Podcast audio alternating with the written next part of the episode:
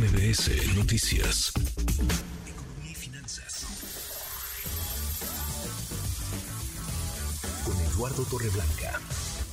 Lalo, qué gusto, qué gusto saludarte, ¿cómo estás? Igualmente, Manuel, me da mucho gusto poder saludarte y poder saludar al público que nos escucha. Buenas tardes. Muy buenas tardes, Lalo. Anunciaron esta semana otra reducción, ya habían bajado las eh, frecuencias, los vuelos, los despegues y aterrizajes desde el Aeropuerto Internacional de México. Hay otra reducción, 43 operaciones como máximo por hora. Hay quienes leen en esto la intentona del gobierno de forzar a las aerolíneas a volar desde el Aeropuerto Internacional Felipe Ángeles para que levante esa terminal aérea que no termina por eh, despegar, pero esto podría traer implicaciones y consecuencias, Lalo. Sí, fíjate que sí, y yo creo que es bastante generalizada en el sector aeronáutico la idea de que el presidente quiere privilegiar eh, el traslado de operaciones hacia la AIFA yo creo que esto tiene o mueve muchas fichas en, una industria clave en materia económica y turística como es la aviación. Disminuir este número de operaciones aéreas del aeropuerto Benito Juárez para llevárselas a la AIFA, finalmente pues no hay otra. Tendrá modificaciones en este tablero aeronáutico y ya están sonando los inconvenientes, sobre todo en el procedimiento, no tanto por el simple hecho de haber cancelado o de reducido el número de operaciones, sino por la manera que se hizo. No se hizo, afirman quienes están en esa industria, no se hizo siguiendo razonamientos y sobre todo los procedimientos tomados como básicos por la Organización de Aviación Civil y la IATA como representa la alteración en la distribución del espacio y tiempos disponibles en cada operación de despegue o de aterrizaje.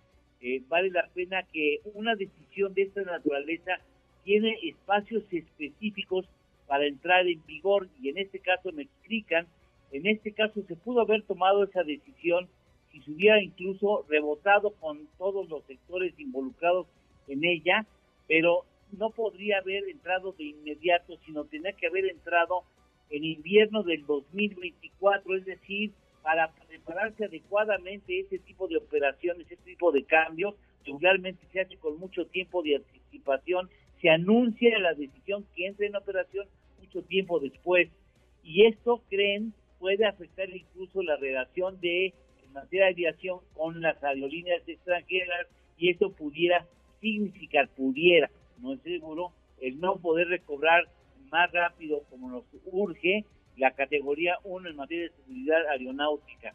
El aeropuerto internacional, y con esto termino Manuel, eh, de la Ciudad de México, requiere tener 40 millones de pasajeros para cumplir con el compromiso de destinar aproximadamente 460 millones de dólares para el pago de los bonos por haber cancelado el aeropuerto de la Ciudad de México allá cuando el presidente de la República, hoy presidente, en ese entonces era presidente electo, es decir, no habrá margen para mantener el mantenimiento que urge en el Aeropuerto Internacional de Benito Juárez, o sea, porque todo lo tenemos comprometido para pagar los bonos de un aeropuerto que no tenemos. Sin duda, exacto, tal cual.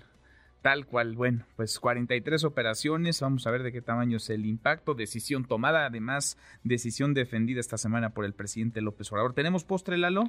Claro que sí, hoy cumple 98 años de haber entrado en operaciones el Banco de México, el Banco Central Mexicano, toda una institución financiera y económica en el país, comenzó un primero de septiembre de 1925. Es su, es su cumple. Abrazo, gracias Lalo. Igualmente, buenas tardes, buen provecho. Muy buenas tardes. Redes sociales para que siga en contacto: Twitter, Facebook y TikTok. M. López San Martín.